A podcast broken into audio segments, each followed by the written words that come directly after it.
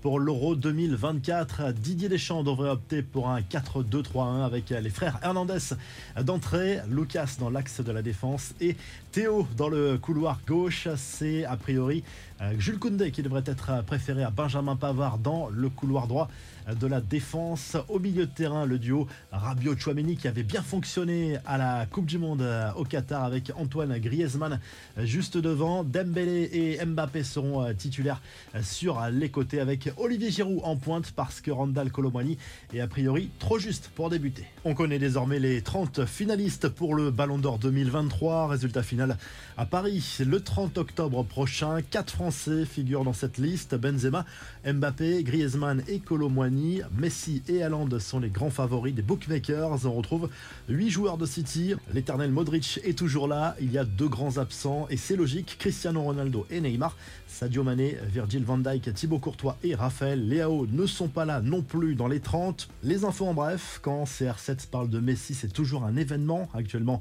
en sélection avec le Portugal, Cristiano Ronaldo est revenu sur sa rivalité avec l'Argentin. La rivalité avec Messi est passée. Celui qui aime Cristiano ne doit pas haïr Messi et vice-versa. Les deux sont très bons, ils ont changé et continuent de changer l'histoire du football. A lâché l'attaquant d'Al Nasser en toute modestie.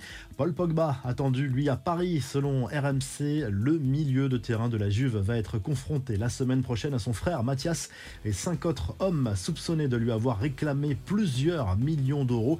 Une frayeur pour Neymar et sans doute pour Al Hilal. Le Brésilien a été touché au bras lors d'un entraînement avec la Sao et après quelques de suspense, plus de peur que de mal, il a pu reprendre et devrait même être titulaire face à la Bolivie vendredi. Antoine Griezmann a bien refusé de très belles offres cet été, notamment de l'Arabie Saoudite, mais pour l'international français, l'idée d'un départ ne lui a même pas traversé l'esprit car son objectif est très clair, devenir le meilleur buteur de l'histoire de l'Atlético Madrid dès cette saison. Hugo Lloris dans la galère à Tottenham, selon le Guardian, les dirigeants des Spurs n'auraient pas apprécié le fait que le gardien français refuse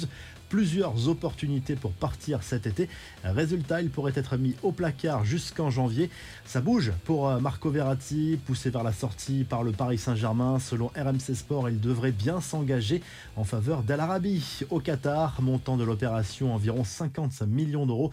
Enfin, les larmes de Sergio Ramos, officiellement présentées mercredi soir par le FC Séville. L'ancien parisien, accueilli en rockstar dans le stade des Andalous, a réitéré ses excuses auprès des supporters. Certains lui en veulent toujours d'avoir signé au Real en 2005. Il a aussi parlé du PSG. J'ai eu l'occasion de continuer, mais à cause de sensations ou d'autres choses, tu penses que c'est un cycle fini? Ce n'est pas une question de contrat, c'est une question sportive, de mentalité, à lâcher l'Espagnol.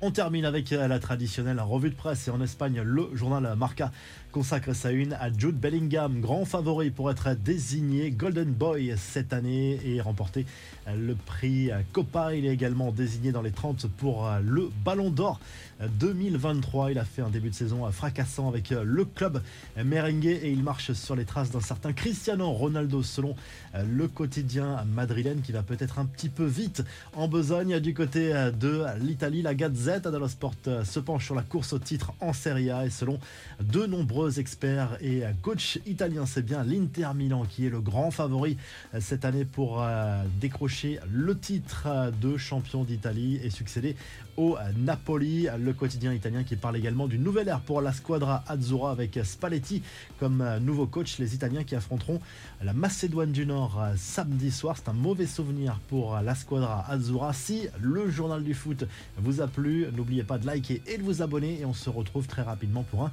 nouveau journal du foot.